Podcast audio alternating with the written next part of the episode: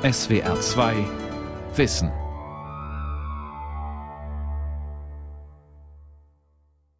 Tagebucheintrag. Ich habe so viele lächerliche Freud für Arme Auswertungen gelesen und besonders von mir, dem notorisch fertigen, heroinsüchtigen und Alkoholiker, dem selbstzerstörerischen, dabei jedoch übersensiblen, schwachen, bescheidenen, zerbrechlichen, mitfühlenden, einnehmenden, narkoleptischen, neurotischen kleinen Wichtigtuer, der sich jeden Moment eine Überdosis verpassen, vom Dach springen und überschnappen und den Kopf wegballern kann.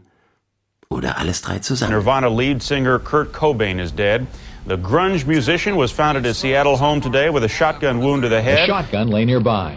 Cobain's body was found by an electrician who was installing security lights on the property. Police said Kurt Cobain had apparently shot himself, and a suicide note was found nearby. His songs were full of despair and violent images.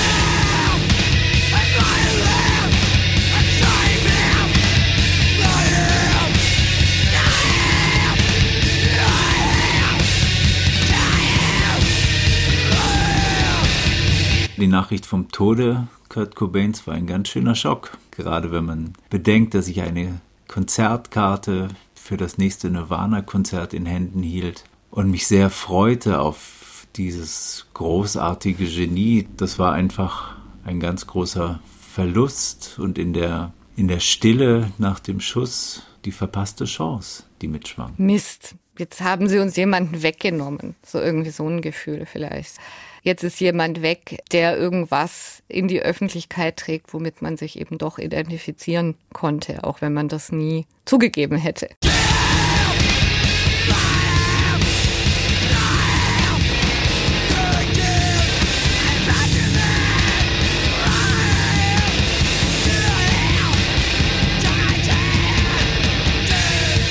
Am 5. April 1994 erschießt sich Kurt Cobain, Sänger der Band Nirvana, in seinem Haus in Seattle.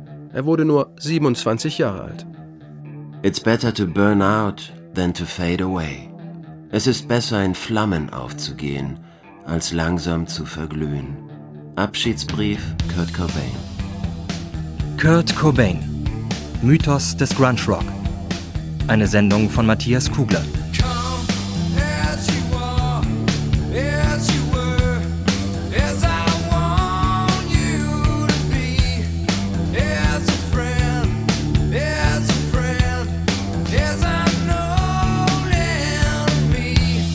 Kurt Donald Cobain wird am 20. Februar 1967 in der Kleinstadt Aberdeen im Bundesstaat Washington im äußersten Nordwesten der USA geboren.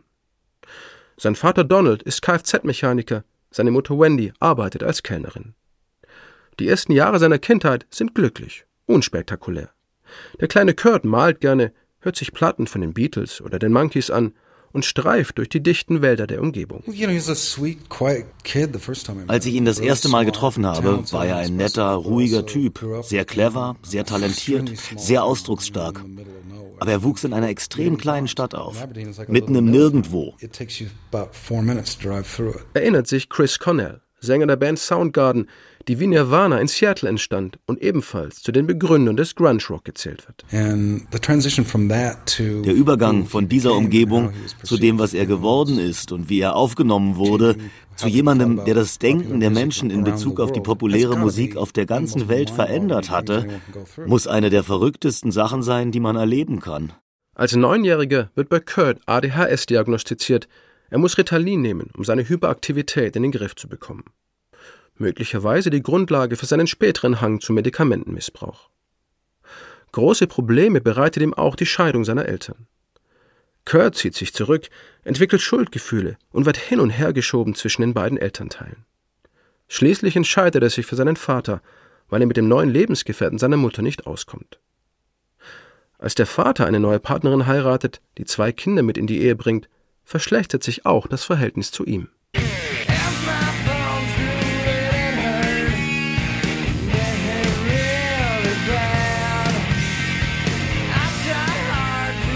Ich wollte immer einen Vater haben, doch stattdessen bekam ich einen Papa. Ich möchte dich nur wissen lassen, dass ich dich nicht mehr hasse. Es gibt nichts, was ich sagen könnte, das ich nicht schon vorher dachte.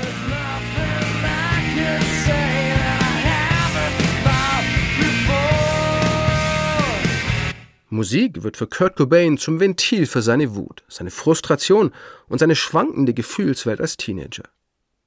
Zu seinem 14. Geburtstag wird er von seinem Onkel Chuck vor die Wahl gestellt.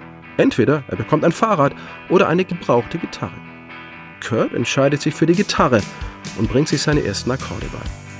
Obwohl er Rechtshänder ist, hält er sie links herum, was seinen Spielstil nachhaltig prägen sollte.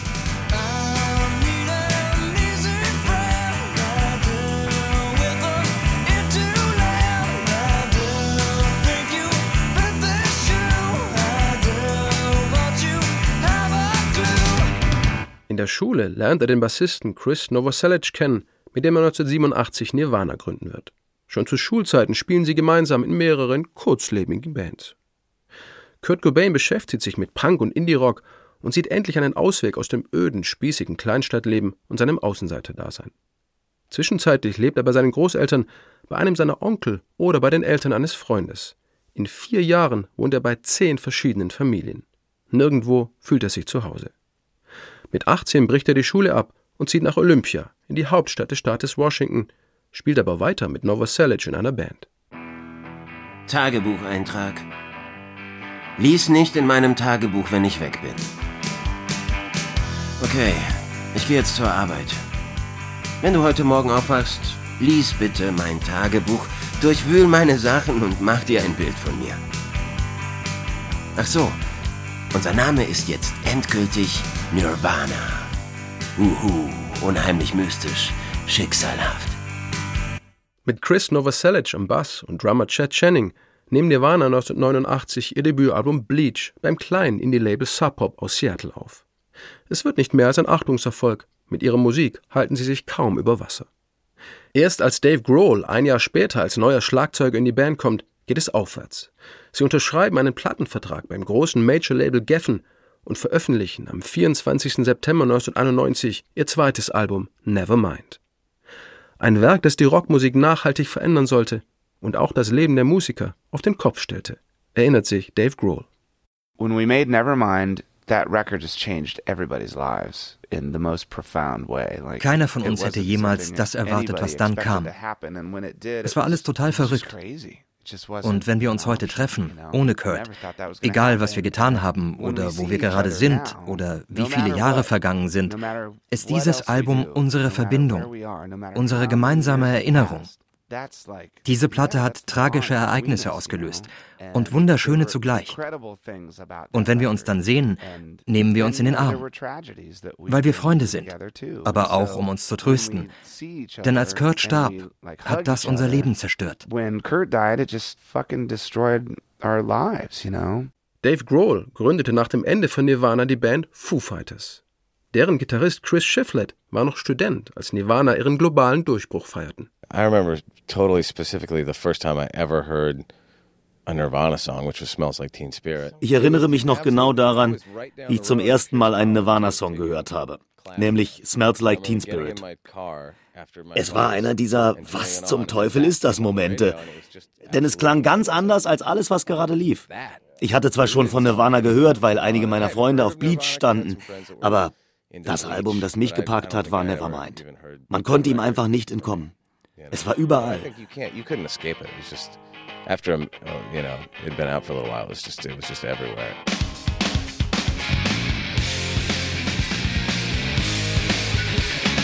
Als Nirvana 1991 mit diesem Überhit Smells Like Teen Spirit kam, waren sie, glaube ich, auch einfach zur richtigen Zeit am richtigen Ort. Die 80er waren vorbei. Es gab ein gewisses Vakuum, was jetzt kommen sollte. Das Lebensgefühl war noch nicht gefunden, sagt der Berliner PR-Berater und Musikjournalist Christian Biadatsch. Auch er wurde damals vom frisch ausbrechenden und nach Deutschland überschwappenden Grunge-Fieber gepackt.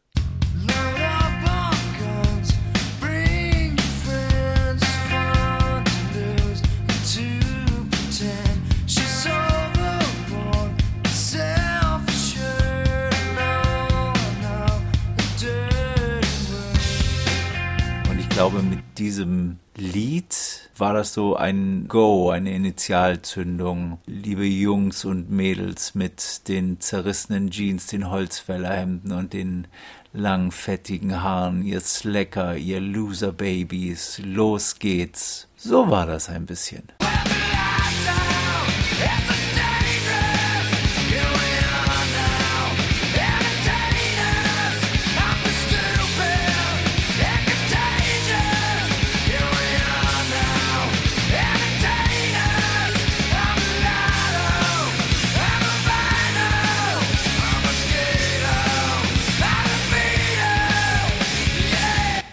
Grunge als Genre basiert auf sehr simplen Elementen. Aggressive Gitarren, einfache Strukturen und ein leicht zu identifizierender Sound irgendwo zwischen Punk und Heavy Metal. Zugleich war Grunge eine Art kreative Selbstreflexion, eine Verzweiflung an der Gegenwart, eine postindustrielle Melancholie, die sich durch die Art der Musik, der Texte, der Kleidung und der Ablehnung gängiger Werte und des Mainstreams ausdrückte. Das alles passte perfekt in die Metropole Seattle. Vor Nirvana kannte man die Stadt hauptsächlich wegen dort ansässiger Großkonzerne wie Microsoft, Boeing oder Starbucks. Für wütende Jugendliche quasi der Feind.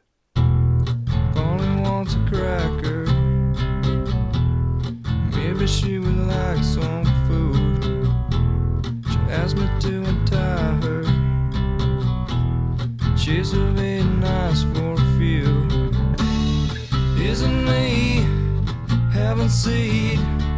Let me clip dirty wings. Let me take a ride. Cut yourself. Want some help? Please myself.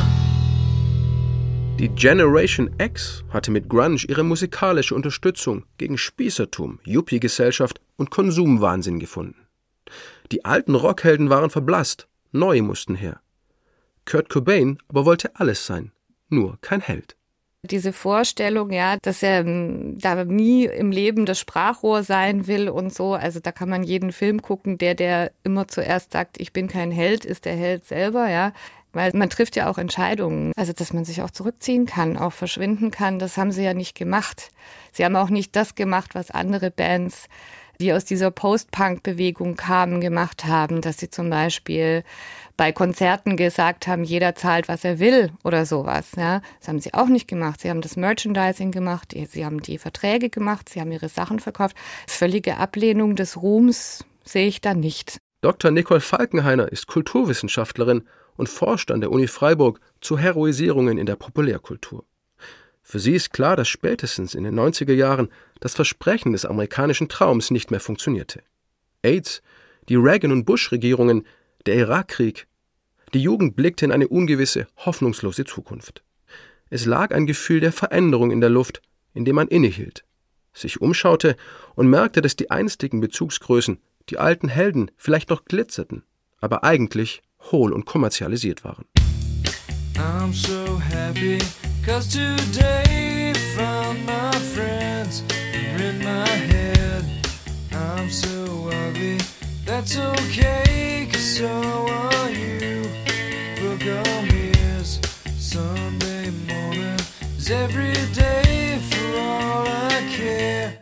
Nach der Veröffentlichung von Nevermind explodierte die Popularität der Band förmlich. Der Musiksender MTV, damals der Trendsetter, ließ das Video von Smells Like Teen Spirit beinahe stündlich rotieren. Nirvana verschmolzen die Energie von Punk und die Anti-Establishment-Haltung der Sex Pistols mit Popmelodien und trafen damit den Nerv einer ganzen Generation. Wut, Humor, Pop und Punkrock. Das Plattencover von Nevermind war Anklage und Provokation zugleich. Es zeigt ein Baby unter Wasser, das vergeblich nach einer Dollarnote greift, die an einem Angelhaken steckt. Der Verlust von Unschuld durch Geld und Ruhm. Tagebucheintrag. Ich habe Angst vor dem Spott anderer. Ich bin mir der Aufrichtigkeit in meiner Stimme allzu bewusst. Ich habe gerne Sex mit Leuten. Ich liebe meine Eltern, obwohl ich praktisch alles ablehne, wofür sie stehen. Punkrock bedeutet Freiheit. Ich benutze Versatzstücke anderer Persönlichkeiten, um meine eigene zu formen.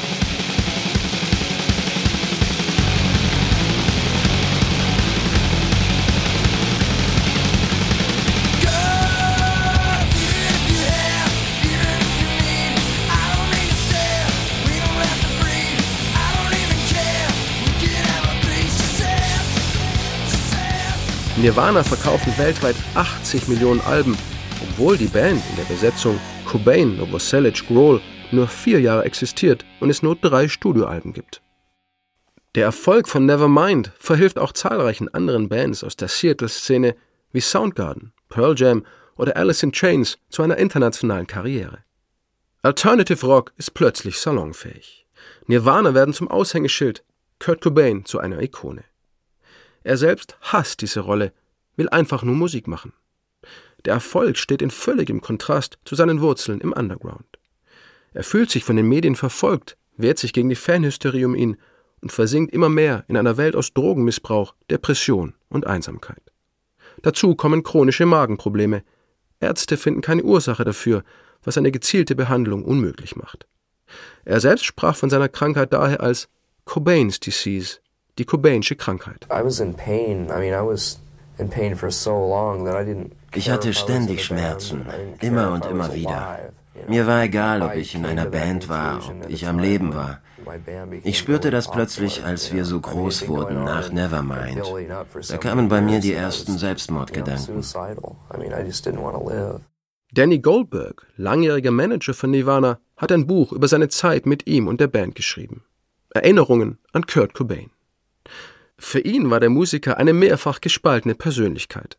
Ein Junkie, aber eben auch ein kreatives Genie, das aus heutiger Sicht von vielen zu negativ und dunkel gesehen wird.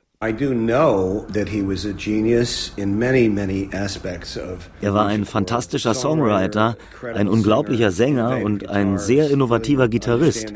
Und er war brillant darin, auf eine sehr intime Weise mit den Medien und den Fans umzugehen.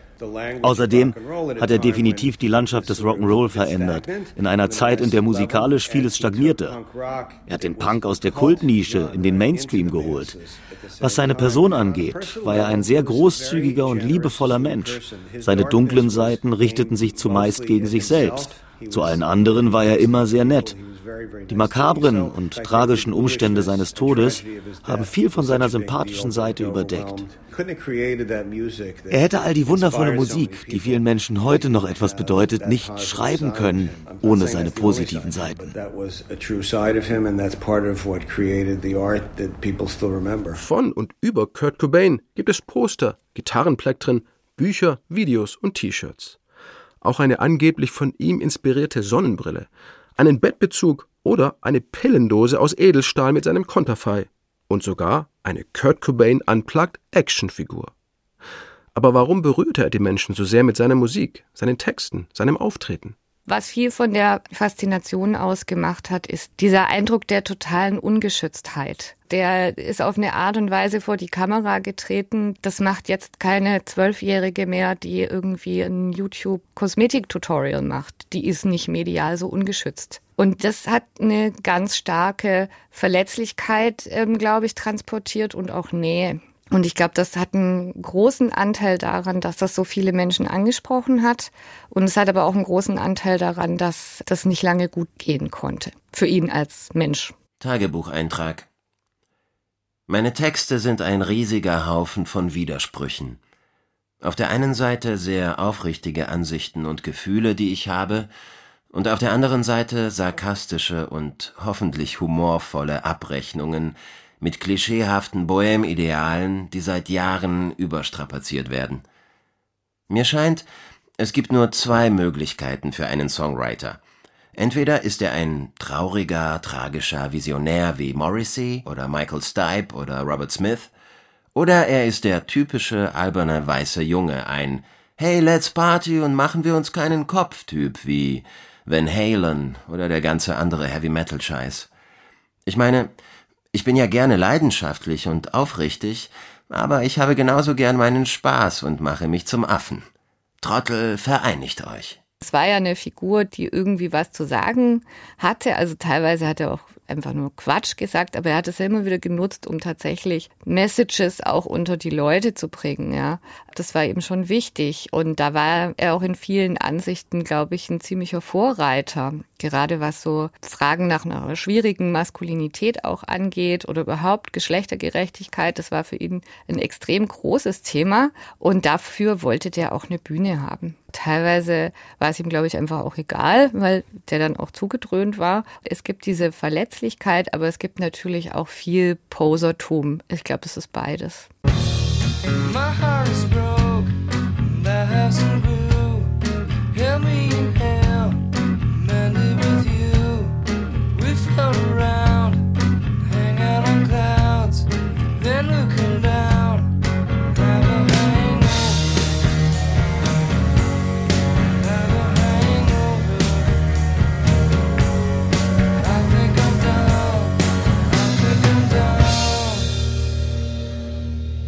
Am 1. März 1994 geben Nirvana ein Konzert in München. Es sollte ihr letztes sein. Von dort aus ging die Tour weiter nach Rom. Hier wurde Kurt Cobain am 4. März komatös in ein Krankenhaus eingeliefert. Möglicherweise ein Suizidversuch durch Einnahme von Beruhigungsmitteln. Sein Umfeld und seine Frau Courtney Love drängten ihn daraufhin zu einem Drogenentzug im kalifornischen Marina del Rey. Tagebucheintrag. Wie dir mittlerweile vielleicht schon aufgefallen ist, habe ich in letzter Zeit ziemlich viele Drogen genommen. Vielleicht wird es Zeit, dass die Betty Ford Klinik oder die Richard Nixon Bücherei mich davor rettet, meinen anämischen, nagetierhaften Körper weiterhin zu schädigen. Ich kann es nicht erwarten, wieder zu Hause zu sein, wo immer das auch ist, und im Bett, neurotisch und unterernährt und nörgelnd, dass das Wetter zum Kotzen ist und der einzige Grund meines Elends. Am 1. April floh Cobain aus dem Entzug und tauchte unter. Zu diesem Zeitpunkt hatte sich die Band bereits aufgelöst, was Dave Grohl und Chris Novoselic aber erst Jahre später bestätigten. Am 5. April 1994 nahm sich Cobain in seinem Haus in Seattle das Leben. Gefunden wurde er erst drei Tage später von einem Elektriker. Der letzte Mensch, der Kurt Cobain Leben gesehen hatte, war Duff McKagan, Bassist der Rockband Guns N' Roses. We'd finished the Illusions tour. I was doing a Duff tour. Got back to LA and I was took a flight back up to Seattle. Wir hatten gerade die Tour mit Guns N' Roses beendet. Ich war solo unterwegs und flog an diesem Abend von LA nach Seattle. Kurt saß neben mir im Flugzeug und sagte zu mir, ich bin gerade aus der Entzugsklinik abgehauen. Es ging ihm wirklich schlecht und er wusste nicht, was er tun sollte und wie es weitergehen sollte. Also betranken wir uns im Flieger. In Seattle holte mich mein Kumpel Eddie ab und er sagte zu mir, lass uns Kurt mit nach Hause nehmen. Er sollte heute Abend nicht alleine sein. Aber da war er schon weg.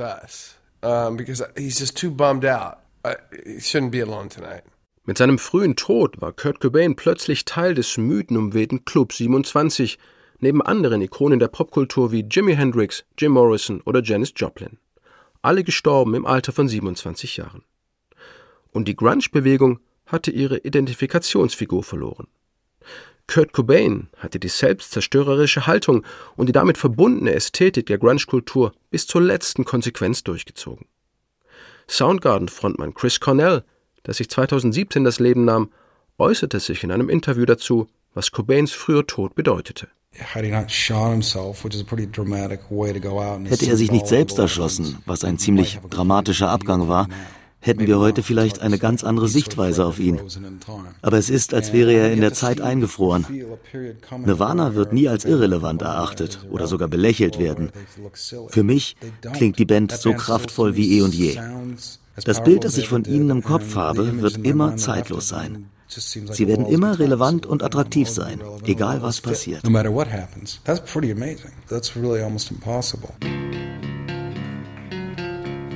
Was soll ich denn noch schreiben? Soll ich noch ein bisschen provozieren? Doch das wird nicht passieren. Wie hättet ihr mich denn gern? Entschuldigt mal die Herren.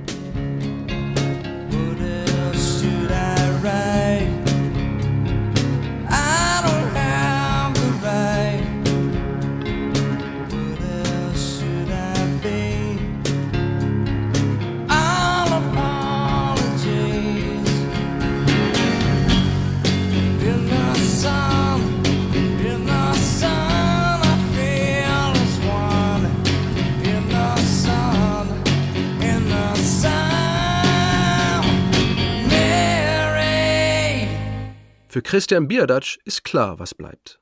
Auch 25 Jahre nach Cobains Tod. Ich glaube, seine Bedeutung wird mehr oder weniger gleich groß bleiben über die Jahre. Er ist einfach eine Ikone und das schon eben zu seinem Tod angelegt des schönen, jungen, talentierten Menschen, dem die Welt offen steht und der sie absichtlich zurückweist, der die Tore zum Himmel zuschlägt. Ein Akt der ultimativen Rebellion. Dafür steht er in perfekter Weise und das wird so bleiben. Die Gelddruckmaschine Kurt Cobain Nirvana funktioniert auch nach seinem Tod noch hervorragend. Sein immer noch wachsendes Vermögen wird auf mehr als 100 Millionen Dollar geschätzt. Alle Rechte an seinem Nachlass haben seine Witwe Courtney Love und die gemeinsame Tochter Frances Bean.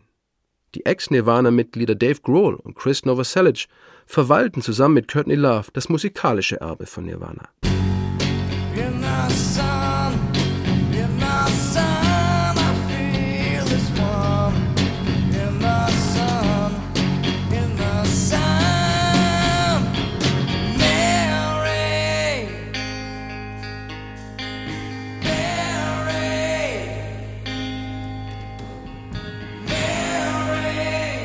Aber auch gesellschaftspolitisch werden Kurt Cobains Botschaften weiterleben. Ist sich Danny Goldberg sicher. Seit seinem Tod vor 25 Jahren haben sich so viele Dinge verändert. Damals gab es zum Beispiel kein Internet, kein Musikstreaming und kein GPS. Aber was sich nicht verändert hat, ist die innere Welt eines Teenagers. Wie es ist, einsam zu sein, sozial geächtet, wie es sich anfühlt, missverstanden zu sein oder nicht respektiert zu werden. Deshalb ist seine Musik auch zeitlos. Und deshalb sieht man immer noch junge Menschen in Nirvana-T-Shirts, die noch gar nicht geboren waren, als er starb. Am 10. April 2014, 20 Jahre nach seinem Tod, wurden Kurt Cobain und Nirvana in die Rock'n'Roll Hall of Fame aufgenommen. Die ultimative Würdigung für eine Band. Die Laudatio hielt Michael Stipe, Sänger und Frontmann von REM. Neben Nirvana einer der bedeutendsten US-Alternative Rock Bands. Neben all dem, was Kurt Cobain und Nirvana für die Musikwelt geleistet hatten und was sie für viele Jugendliche auf der ganzen Welt bedeuteten, war die Essenz all dessen, was Kurt Cobain ausmachte, für Michael Stipe am Ende dessen Stimme. Diese Stimme, die er, die viele so sehr vermissen. And that voice, that voice, Kurt, we miss you. I miss you.